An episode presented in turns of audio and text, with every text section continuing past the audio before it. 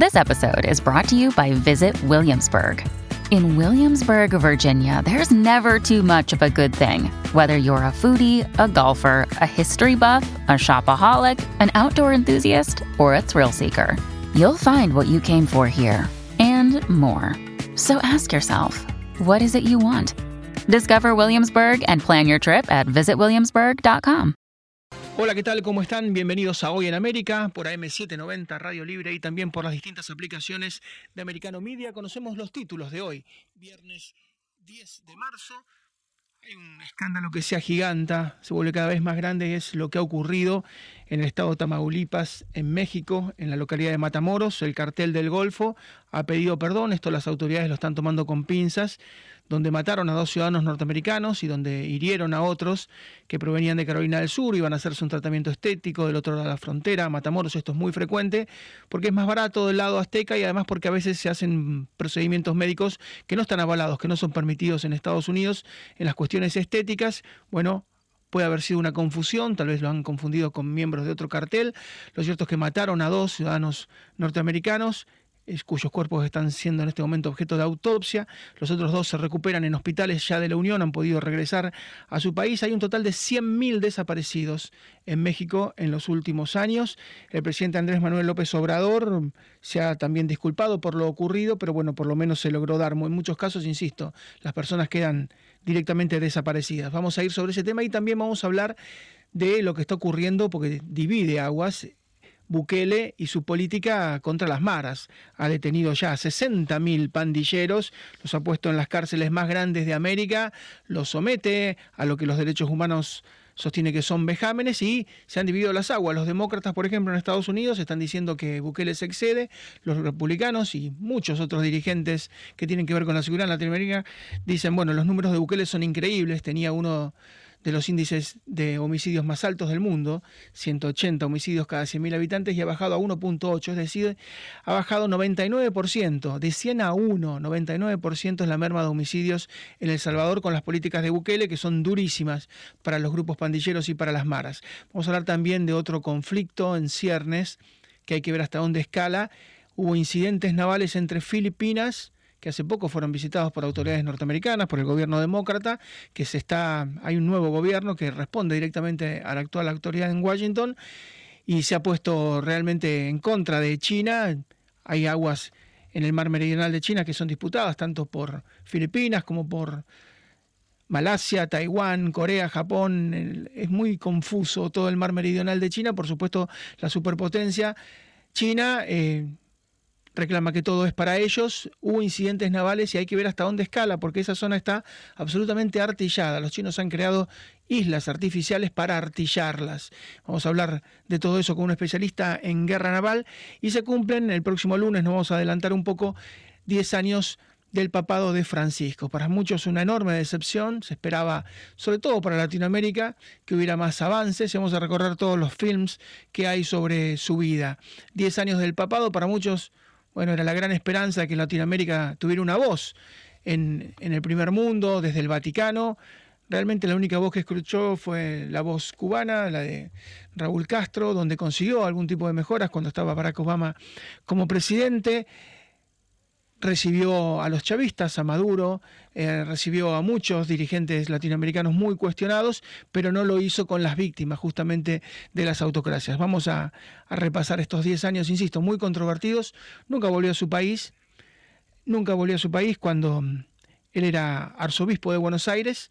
El cardenal Jorge Bergoglio decía siempre, a mí me ha tocado entrevistarlo varias veces, bueno, yo no tengo poder, bueno, yo no puedo hacer nada, yo soy simplemente el titular de una arquidiócesis. Y cuando tuvo el poder, cuando fue papa, hace ya 10 años, insisto, se va a cumplir el próximo lunes, y pudo haber venido y pudo llegar hasta su país, pasó por arriba del país y fue a Chile, pasó por arriba del país y fue a Paraguay, fue a Brasil, estuvo en México, fue a Cuba, a un montón de lugares Insisto, para muchos ha sido una completa decepción, para otros lo justifican, es un jesuita, es una estratega, va a largo plazo, muchos dicen una cosa es la táctica, otra es la estrategia, nos va a sorprender, ya tiene 85 años, no sé si está en condición de sorprendernos, pero bueno, vamos a analizarlo. Vamos a comenzar por hablar de esto que está dividiendo al mundo, ¿no? Las políticas de Aníbal Bukele, es el presidente de El Salvador, muy joven. Sus políticas, insisto, para algunos son un verdadero desastre porque viola los derechos humanos, para otro ha logrado bajar 98-99% el índice de homicidios, tiene hoy uno de los índices de homicidios más bajos de toda Latinoamérica y de todo el mundo. Son índices más bajos inclusive que algunas potencias europeas. Vamos a hablar con un experto en seguridad y abogado también, el licenciado y doctor también Luis Vicat. ¿Qué tal, doctor? ¿Cómo le va? ¿Qué tal? Buen día, un gusto. Bueno, y está el mundo dividido porque esto, esta grieta está llegando hasta los Estados Unidos. Los demócratas dicen que Nayib Bukele se excede y muchos líderes republicanos dicen, bueno, si no se frena el fentanilo, vamos a terminar haciéndolo de Bukele en la Unión. Exactamente, la opinión está dividida, pero los números eh, nos demuestran palmariamente, más allá de algunos grupúsculos, que eh, la aceptación de Nayib que dicho sea de paso, eh, en el Islam significa ángel, ah, ha sacado del pozo de la pesadilla al país que prácticamente este, estaba dado por terminado, por, por estado paria, como El Salvador, y hoy tiene un 90% de aceptación popular, Nayib Bukele. Y lo ha logrado gracias a que ha tenido la valentía de ejercer la decisión política convencer a quienes debía convencer de, la bondad de su, de su plan, que no necesariamente tenía que ser un plan suave, porque con el narco no se negocia, y hasta ahora, con el nuevo SECOT, con esta nueva supercárcel, está demostrándole al mundo que El Salvador puede intentar controlar esta, esta lacra que se está expandiendo inclusive por otros países. Y este ejemplo de Nayib está cundiendo en otros países centroamericanos que ven con, con bastante interés eh, este tema de la política de excepción, porque no es que Nayib Bukele pretenda vivir en una dictadura, como dicen algunos. Esto es una situación de excepción que una vez que el flagelo de las maras se haya terminado, progresivamente se irán recomponiendo los valores democráticos hasta una sociedad con democracia plena, por supuesto. Así es, y los modelos de seguridad exitosos se van extendiendo. Yo recuerdo después de los 90, ¿no? A mediados, de los 90, cuando Rudolf Giuliani logra imponer el Fix and Broken Window, el tolerancia cero, dicho peyorativamente por el New York Times. Bueno, ese modelo va a Filadelfia. Yo pude entrevistarlo en Miami a Tim Timony, que era por entonces el, 2005 creo que fue jefe de seguridad, después se fue a Los Ángeles. Es decir, cuando un modelo de seguridad funciona, eh, son muchos los que se quieren de alguna manera adaptar y aunque las ciudades sean distintas, eh, tratar de llevar ese modelo exitoso. Por supuesto, y es un, síntoma de inteligencia. Si hay algo que funciona, ¿por qué no adaptarlo? Yo no digo copiarlo, porque la legislación en muchos países lamentablemente impiden, o las voluntades políticas muchas veces, en esto Bukele no, ha tenido problemas, mayoritariamente, ha sabido imponer su criterio sanamente, no dictatorialmente, y ha logrado la situación de excepción que le permite tomar estas medidas de orden táctico que permiten asegurar a 60.000 pandilleros por ahora y muchos más en el futuro. Por supuesto que salieron los críticos de siempre, ¿no? Los que lo acusan de que en realidad esto es una puesta en escena, un acting eh, para convencer y lograr su reelección en el 2024, cosa que yo descarto absolutamente. Y por otra parte, eh, Bukele no era un mendicante, Bukele era un exitoso empresario que no, no hubiese eh, dado su vida para tomar un puesto político porque sí. Creo que ha jugado su prestigio, jugado su vida y está logrando un éxito del cual personalmente me alegro sobremanera y en ese sentido, bueno, coincido con algunos actores de la vida de Estados Unidos, eh, republicanos, por supuesto, ¿no? Que opinan de esta manera. Así es, y mm, divide aguas también en el progresismo latinoamericano, porque algunos jefes de seguridad, ministros de seguridad muy importantes de gobiernos progresistas, de repente aparecen aplaudiendo y vivando a, Bukele, ¿no? Si le parece, vamos a hacer una pausa muy breve, doctor, y vamos a analizarlo después de la misma, porque es muy llamativo ver cómo piden mano dura los que hasta hace poco tiempo veían que, que no, que había que ser contemplativo con el narcotráfico, que había que dialogar. Eh, uno ve la postura de Gustavo Petro, quien está enfrentado con Bukele, ve la postura mm, de, Lula Silva también, que no tiene la misma postura que Bolsonaro hace tiempo, ve la de Arce en Bolivia, ve un montón de líderes que simpatizan con las políticas anteriores a Bukele y otros que están de acuerdo con lo que está haciendo el presidente salvadoreño. Si le parece, en un minuto nada más hacemos un repaso largo entonces de cómo, no solamente en Estados Unidos, sino en toda Latinoamérica, Bukele está dividiendo las aguas. Hacemos un instante, un minuto de pausa comercial, regresamos 60 segundos nada más. Para bajar nuestra aplicación de Americano Media en sus teléfonos y tabletas, estos son los pasos que usted debe seguir. Baje nuestra aplicación en su teléfono Apple. Debe ir a la Apple Store, escribir en el buscador Americano Media. Haga clic en Obtener. Cuando baje la aplicación, debe poner su nombre de usuario, su correo electrónico, generar una contraseña que sea fácil de recordar, aceptar los términos de uso y condiciones. Haga clic en registrarse. También nos puede encontrar en nuestros canales de streaming como Roku, Android TV, Amazon Fire, Apple TV, Rumble, Getter, Instagram y YouTube. Además, busque nuestra gran variedad de podcasts y escúchenos en Radio Libre 790 AM. Y recuerde que con tan solo un clic nos puede llevar en todos sus teléfonos y tabletas bajo americanomedia.com. Porque somos libre, somos americano.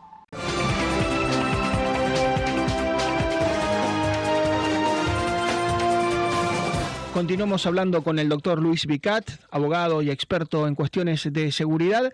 Eh, doctor, decíamos con respecto a Nayib Bukele, al presidente salvadoreño que divide aguas, ha detenido a unos 60.000 pandilleros, ha construido nuevas cárceles para alojarlos, pero algunos se están escapando, ¿no? Se están curando en salud y muchos han ido a Honduras, que es un país vecino y muy similar a El Salvador, donde gobierna Xiomara Castro, que es una líder progresista y que de alguna manera ha tenido que empezar a copiar a Bukele. Digamos que se empieza a extender, así como se extendieron las maras, ahora se extiende el buquelismo por Centroamérica.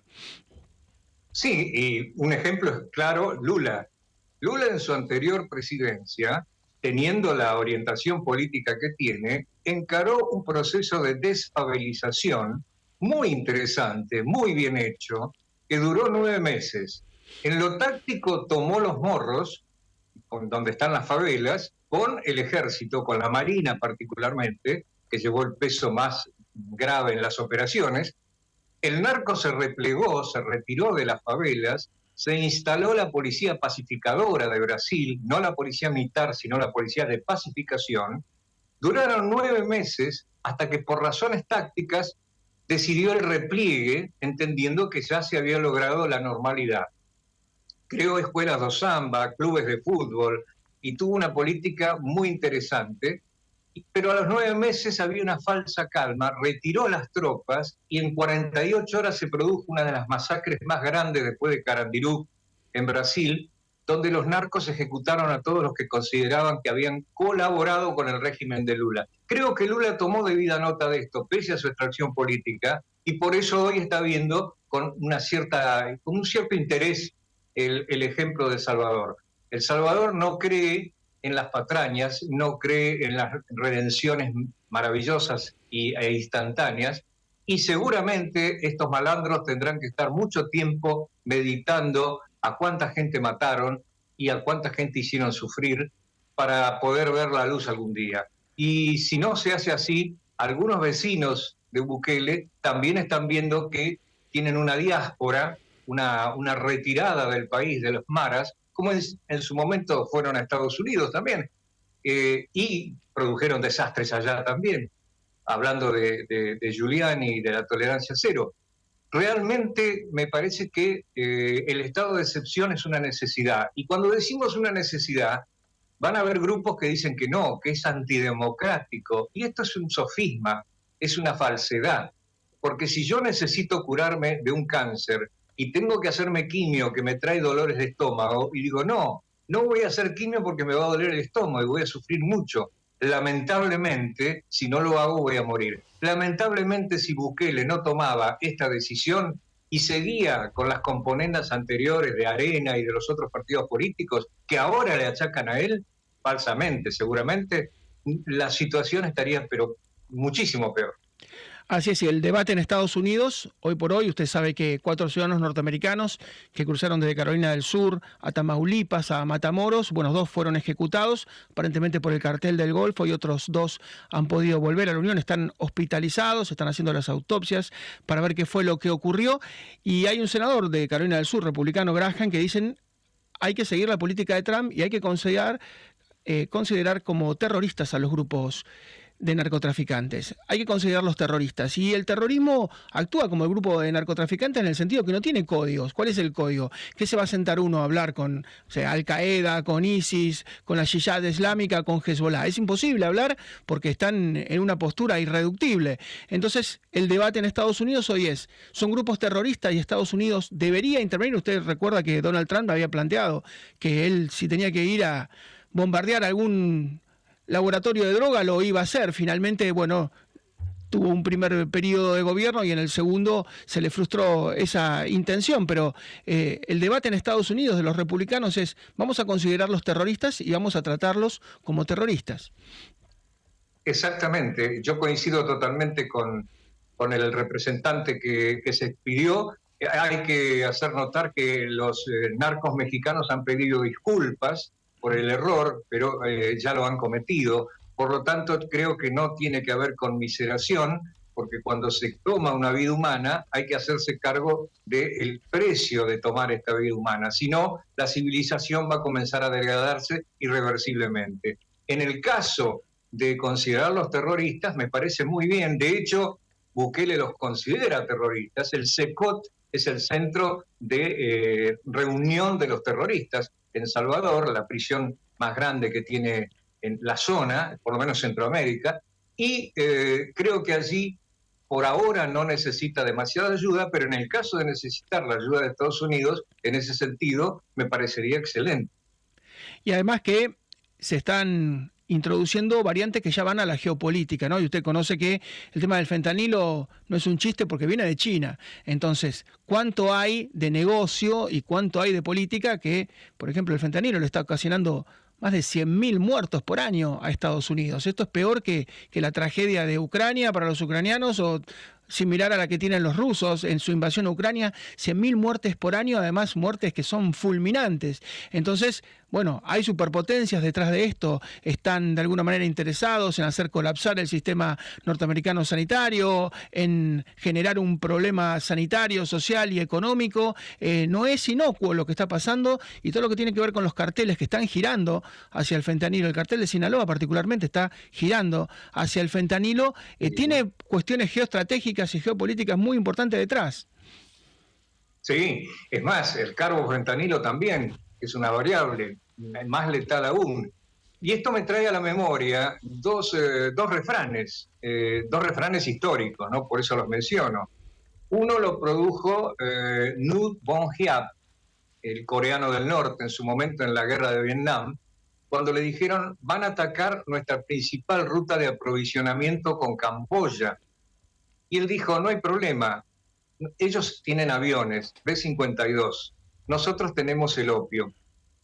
Eh, esto por un lado. Y por otro lado hay un viejo refrán malayo que dice, nunca pretendas dialogar con un tigre.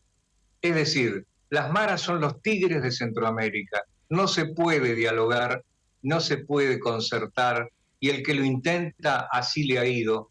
No se puede concertar con los cárteles del Golfo, con, con Sinaloa, con los grandes varones de la droga tiene que haber una política seria, contundente y eficaz. Si no, nos espera el abismo. Así es, y es muy preocupante el giro de países como México, donde Andrés Manuel López Obrador dice que hay que abrazarlos y no balearlos, de Petro, que dicen que la guerra, bueno, se perdió contra los narcos, entonces que hay que intentar otra cosa, y hay que intentar también el diálogo de Argentina, donde el ministro de Seguridad, Aníbal Fernández, dice que la guerra también se perdió y habla de una suerte también de diálogo muy extraño. Es decir, con toda la experiencia y uno ve dónde está el éxito y dónde está el fracaso, es increíble la cantidad de dirigentes importantes que se ponen del lado del fracaso. Yo veo el ángel vengador, Nayib, eh, que justamente está ejerciendo los derechos de todos aquellos dolientes y sufrientes y que está haciendo una política de Estado impecable Y no le temamos a la palabra estado de excepción. Estado de excepción no es dictadura, cuidado con esto. Estado de excepción no es cara de piña, Torrijos, no es eh, la Cuba de Castro. No, el estado de excepción es una forma de facilitar la tarea de las fuerzas del orden y no tiende a eh, perpetuarse. Es un estado justamente como su nombre le indica, de excepción. Así que a mí me parece muy bien que exista este estado. Por supuesto que va a haber un margen seguramente despreciable, de hecho hasta ahora lo hay. Eh, así como con las pistolas Tesser hubo muertos y hay grupos que dicen que las pistolas Tesser son eh, instrumentos de tortura. Y ahora en Argentina acaban de adoptarlas finalmente para una fuerza policial como la de la Ciudad de Buenos Aires. Yo creo que en esto la, historia corresponde, o sea, el malo corresponde a quien cuenta la historia. Así que veamos los éxitos y creo que todos los presidentes de Centroamérica están muy atentos, sea, como digo, como Lula, que debe estar recordando su error anterior en la desfabilización. Ojalá que esta vuelta no lo vuelvan a cometer. Doctor, como siempre, un gran abrazo y muchísimas gracias, ¿eh? muy amable. Un gusto, hasta siempre. Gracias, el doctor Luis Vicat, es abogado, ex miembro de la Fuerza de Seguridad, experto en seguridad. Gracias al estado de excepción, lleva El Salvador 300 días sin homicidios. Antes había decenas de homicidios por día. La tasa de homicidios ha bajado a 1.8 sobre 100.000 habitantes cuando era 170 y pico, es decir, bajó un 99%. Donde había 100 casos, ahora hay un caso. Es una tasa muy por debajo. Ciudades norteamericanas, hay un montón de ciudades norteamericanas que tienen dos dígitos, tienen 10, 15, 20 veces más muertos que El Salvador hoy. Es una tasa que está por debajo de capitales europeas, es una de las bajas, de las tasas más bajas del mundo. Yo creo que hay que ir hasta Tokio, en Japón o hasta Singapur, ciudades que han prácticamente eliminado el delito insisto, 300 días prácticamente sin homicidios, 90-95% eh, de popularidad en Nayib Bukele, y muchos tal vez no por convicción, sino por conveniencia, terminen adoptando las políticas. Es decir, queremos ganar, queremos seguir en el poder. Bueno, no estamos convencidos de que hay que imitarlo a Bukele, pero bueno, si la gente quiere eso, tal vez, tal vez nos convenga. Fue lo que pasó con el Fix and Broken Window, fue lo que pasó con Tolerancia Cero. Muchas ciudades lo tomaron porque la popularidad de Julián era enorme y ellos querían vampirizar o imitar, tratar de obtener la misma popularidad del líder republicano. Pausa muy breve, ya regresamos.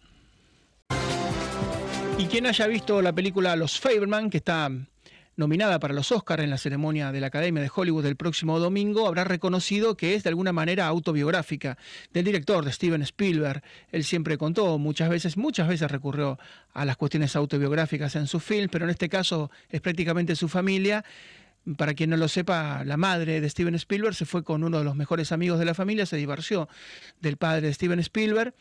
Muere esta persona, el amigo de la familia, ella queda sola, la madre de Steven Spielberg, y vuelve con su antiguo marido y vuelve a cuidarlo, ¿no? Entonces Steven que se tiene más de 70 años, tuvo sus padres afortunadamente hasta muy grandes, y la mujer volvió con su antiguo marido a pesar de la infidelidad y a pesar de todo lo que había sido en su momento, calculen allá por la década del 50, del 60, un verdadero escándalo. Pero ahora está pasando en la vida real, porque Demi Moore, que fue la primera esposa de Bruce Willis, con quien tuvo hijos, después se separaron, ella se fue con Ashton Custer, él volvió a formar pareja, también mantuvieron un buen vínculo, ustedes saben que Bruce Willis ya no actúa más, tiene demencia frontotemporal, esto lo ha alejado por supuesto de los sets, y Demi Moore volvió con Bruce Willis, volvió a vivir con él, vive con la esposa de Bruce Willis, con Bruce Willis, y cuando le preguntan a Demi Moore por qué lo hace, Demi Moore debe tener 60 años aproximadamente, es más joven que él.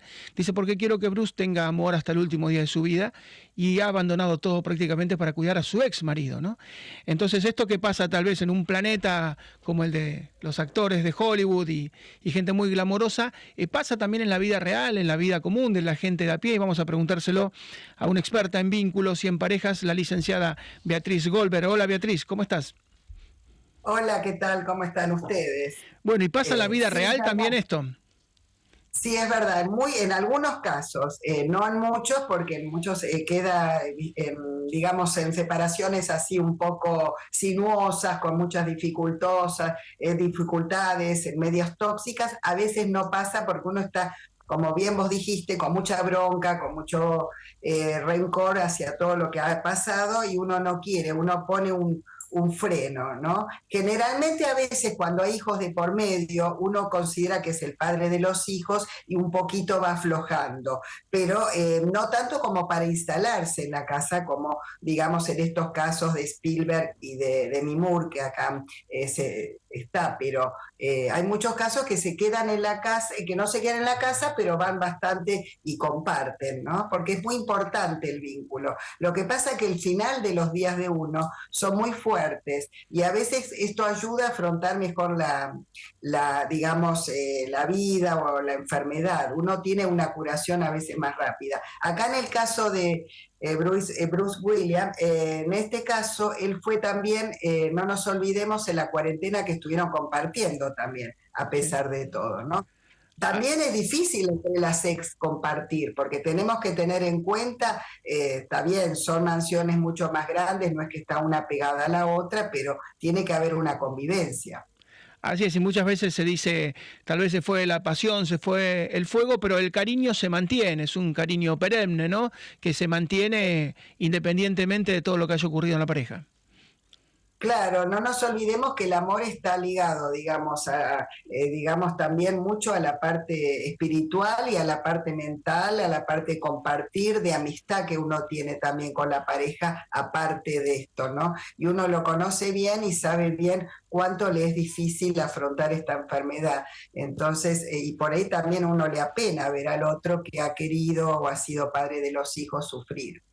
Y para los hijos es muy importante y muy fuerte ver esta, esta reacción y es un aprendizaje bueno, positivo para los hijos ver esto. Así es, uno puede imaginar que la vida de Demi Moore fue glamorosa porque fue muy, desde muy joven fue famosa, fue rica, fue la primera mujer en cobrar una mm, cifra de ocho dígitos. Ella cobra 10 millones de dólares por striptease a mitad de los 90 y uno puede pensar que fue una vida fácil y no, la madre la vendía sexualmente por dinero, eh, tuvo relaciones muy tóxicas, particularmente la Aston Caster. Eh, bueno, no me voy a meter en detalles, pero fue su libro realmente un bestseller. Tuvo una vida muy, muy difícil Demi Moore y tal vez por eso puede entender lo que está ocurriendo con su expareja, con el padre de sus hijos, con Bruce Willis, y tal vez por eso quiera estar presente y desde el sufrimiento que tuvo, insisto, a lo largo de décadas, es quien se puede compadecer y quien puede entenderlo. Claro, como vos bien decís, muchas veces se puede elegir ese camino de entender, de espiritualizarse un poquito, de, aprender de la vida, de, cuando uno tuvo muchos, eh, muchos eh, piedras en el camino, muchas cuestiones muy duras como para crecer y aprender y a ver lo que se sufre con eso. Eh, posiblemente muchos eligen el camino de, bueno, yo esto lo voy, no voy a tratar de que el otro no lo pase, voy a ayudar porque crecí con todo esto y sé que y es importante la vida, la parte, la parte psicológica del otro. Y hay otros que no, al contrario, justamente como estuvieron en un ambiente así tóxico, con grandes problemas, dicen, no, no, yo siguen con eso y continúan. Es muy importante que la persona eh, atraviese ese estado de, poder no estar en el narcisismo y decir, bueno, como yo sufrí, eh, soy eh, víctima de todo eso, no voy a ayudar al otro. Es muy importante esa actitud de cuidado hacia el otro, de ver, bueno, a pesar de todo,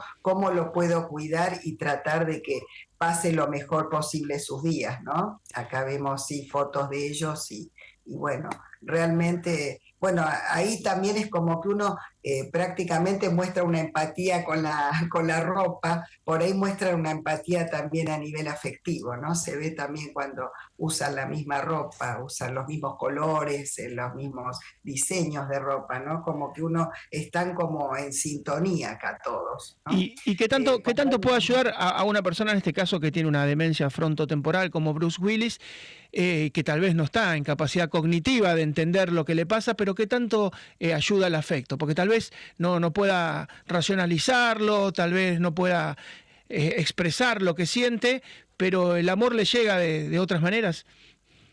Claro, es verdad, eh, siempre llega, a pesar de que uno tenga, aunque sea Alzheimer o tenga este, esta dificultad fuerte, en cualquier patología en distinto grado, el afecto ayuda muchísimo a transitarlo lo mejor posible, lo, lo más suave eh, posible, lo mejor que puede uno estar cuando uno se siente querido, porque la parte, las miradas, las caricias, eh, todo lo que sea compartir con el otro, uno, uno se siente como, como que importa a uno. Y esto ayuda mucho a recobrar el vínculo, la autoestima y aunque uno esté muy mal, uno, uno realmente está contento de, que hay un otro que se preocupa, que, es merecedor de afecto, como que hizo las cosas bien, como que está eh, más en paz consigo mismo. Ese, e, ese, ese, esa sensación de, bueno, o si sufro, porque hay momentos eh, pequeños que uno puede tener una lucidez y uno en esos momentos vale la pena también saber que es querido, pues la persona siempre se da cuenta.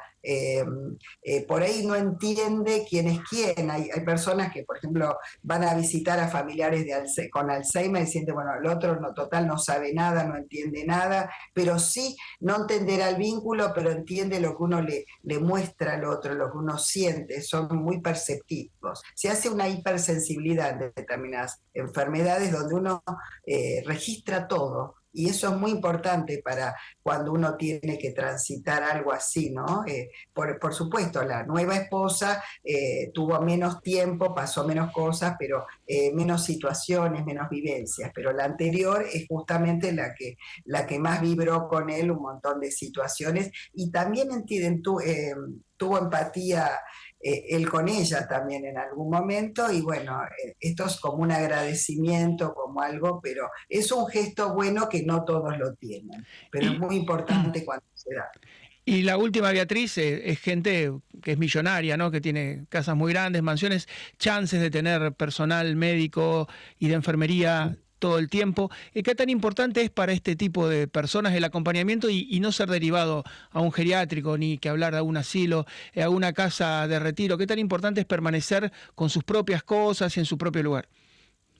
Claro, en general la persona cuando está pasando una situación de crisis o algo terminal está generalmente muy movilizada, aunque no parezca, está movilizada y está muy hipersensible y, el estar en los mismos espacios, no sentirse perdido, porque eh, ir a otro lugar o a un geriátrico así en estos casos o en un, eh, un hospital uno se siente perdido, no querido, así pueden visitarlos todos sin horarios, es como que pueden recibir una vida más o menos menos normal, como que la casa sigue estando en la misma normalidad y esto es como que eh, la persona sigue eh, sintiendo que está en su casa con sus cosas, es como que siente más controlado, menos temor y más afecto, porque los hospitales con los horarios que a cada rato vienen a, a ¿no es cierto?, a molestar de alguna manera al enfermo cuando está muy mal o todo eso con sus horarios, esto se puede manejar distinto cuando es eh, un cuidado domiciliario. Cuando uno tiene la posibilidad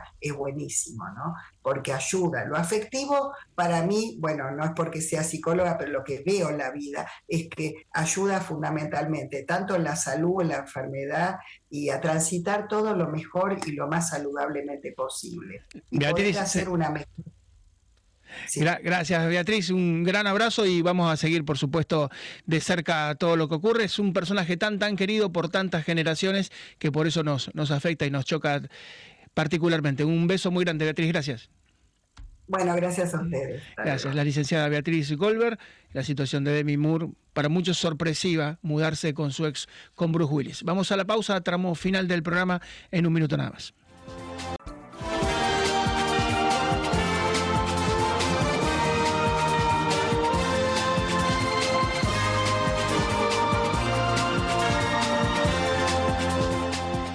Y hay dos noticias que se relacionan. Por un lado, se informa que muchísimas iglesias, tanto católicas como evangélicas de Miami, están colapsadas por la llegada en el último año de casi un cuarto de millón de cubanos. Eh, los cubanos que se van de la isla van particularmente a Estados Unidos y especialmente, por supuesto, a Florida.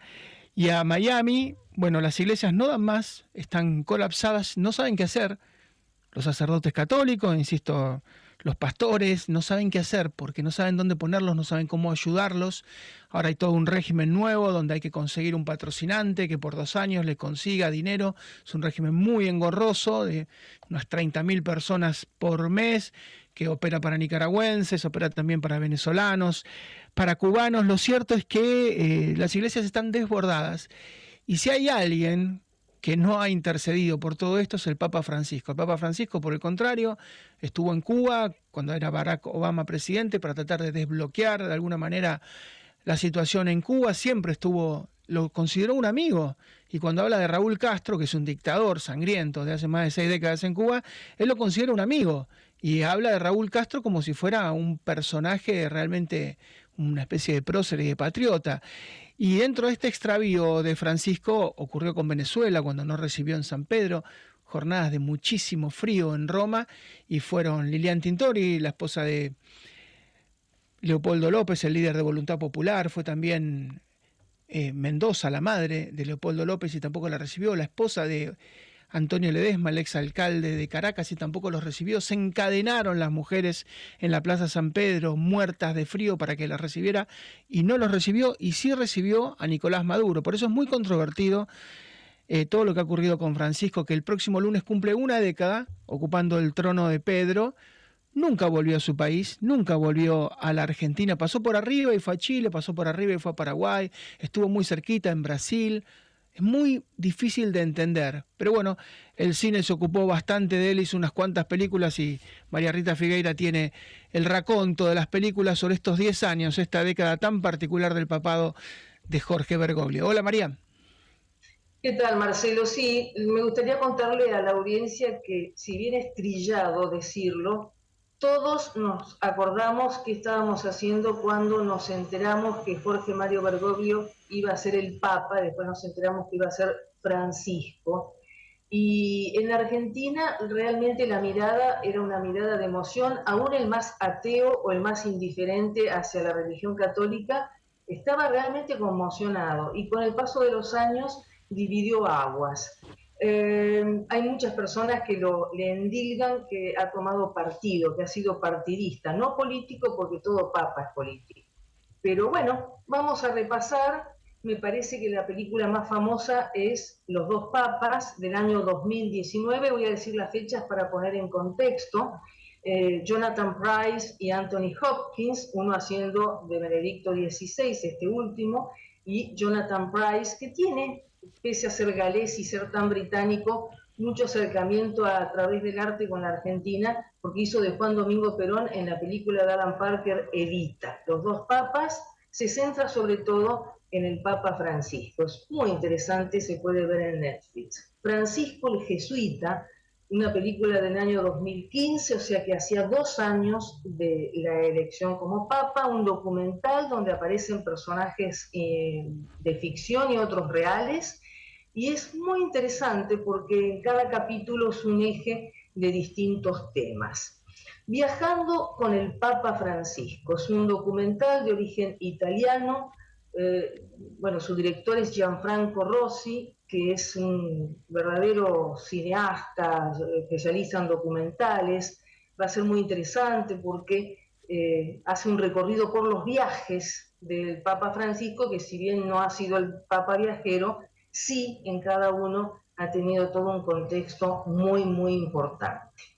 En el 2015, o sea, dos años después de su elección, se filmó Francisco el Padre Jorge, una película que después me voy a detener más adelante, es una película que se llama, bueno, protagonizada por Darío Grandinetti, un actor argentino que ha tenido mucho trabajo en España, y Silvia Abascal, una actriz española que hace de periodista, y abarcan justamente cómo llega ese sacerdote a ser un cardenal y a ser elegido papa. ¿eh? Es muy, muy interesante eh, la mirada. Historias de una generación con el Papa Francisco también es documental. Acá es lindo de mencionar que son distintos episodios, tratan el amor, otro los sueños, la lucha, el trabajo, más allá de la mirada, eh, tiene mucho de filosofía y también se juntan dos generaciones, queda una fuera, la intermedia, porque son todos gente muy joven y gente mayor de 70 años, y la, el permanente protagonismo de eh, el Papa Francisco en historias de una generación justamente con el Papa Francisco. Se puede ver en Netflix en distintos episodios. El Papa Francisco, un hombre de palabra, un título fuerte, toma la dirección de este documental Wim Wenders, que es un excelente cineasta. No es, desde el punto, objetivamente hablando, no es la mejor obra de este gran director de La Sal de la Tierra, Buenavista Social Club, pero es muy interesante y sobre todo que se haya jugado para hacer un documental sobre el Papa. Llámame Francisco es una, eh, tiene capitales, tiene una coproducción, pero tiene muchos capitales italianos. Fue filmado eh, como una película y después se ha entregado por capítulos. Eh, Rodrigo de la Serna, un actor argentino, protagonista en La Casa de Papel, se filmó en el año 2018 y es muy, muy interesante. Nos metemos un segundito en los libros. Os ruego en nombre de Dios, es un libro eh, escrito por el Papa Francisco con Hernán Reyes Alcaide, que es un periodista a través de diálogos con el Papa, donde se meten distintos temas importantes como el cambio climático, el papel de la mujer y demás, y es realmente muy, muy interesante este libro. Otro que es muy, muy recomendable es El Gran Reformador, retrato de un Papa radical. Eh, es un periodista eh, y escritor británico, Austin uh, que también es el autor de Pastor Herido, ha seguido de cerca los años de papado de Jorge Bergoglio como Francisco, y muchos de ellos justamente señalan no solo su calidad de sudamericano, su calidad de jesuita. Yo creo que eso es lo que más se señala en estos 10 años, paso a paso, año tras año. Y por último, Elisabetta Piqué es una corresponsal del prestigioso diario La Nación, nació en Florencia, en Italia, pero se crió en la Argentina, es corresponsal de guerra y ha estado cerca del Bergoglio cuando apenas era cardenal, y digo apenas en el sentido que no era tan conocido, y ha seguido muchísimo y de cerca la labor, los pensamientos, la acción las contradicciones del Papa Francisco y escribió una biografía, la película que yo nombré, que es este, la película que el, Papa, el padre Jorge, es una película que está basada justamente en esta biografía de Elisabetta Piqué, que se llama Francisco, Vida y Revolución. Así sí, Cuando, cuando, uno tenga que recordar, no sé, por ejemplo, yo recuerdo a Juan Pablo II como el hombre subió en el año 1978, 10 años después cayó el muro de Berlín, fue el que ayudó a caer al comunismo, fue el que evitó la guerra entre Argentina y Chile, que era inminente, estaba a horas. O sea, uno puede recordar muchas cosas. Me cuesta de Benedicto XVI, más que daba las misas en latín, y me cuesta del Papa Francisco decir por qué lo vamos a recordar. Así que un ejercicio de memoria el próximo lunes cumple 10 años. es la austeridad, siempre fue austero, eso no quiere decir que sea humilde, eh, austeridad sí que me parece que el gran signo de interrogación es por qué se ha acercado tanto a dirigentes que sabemos que son codiciosos. Así Eso es lo que yo no puedo entender. Así es, bueno, el lunes seguramente se va a hablar. Nosotros hablaremos de los Oscars, pero el mundo entero va a hablar y va a hacer su propio balance de la década de Francisco en el trono de Pedro en el Vaticano. Chau María, nos vemos el próximo Hasta el lunes. Chau, chau. Hasta el próximo lunes, muchas gracias por la atención. This podcast is a part of the C-Suite Radio Network. For more top business podcasts, visit c-suiteradio.com.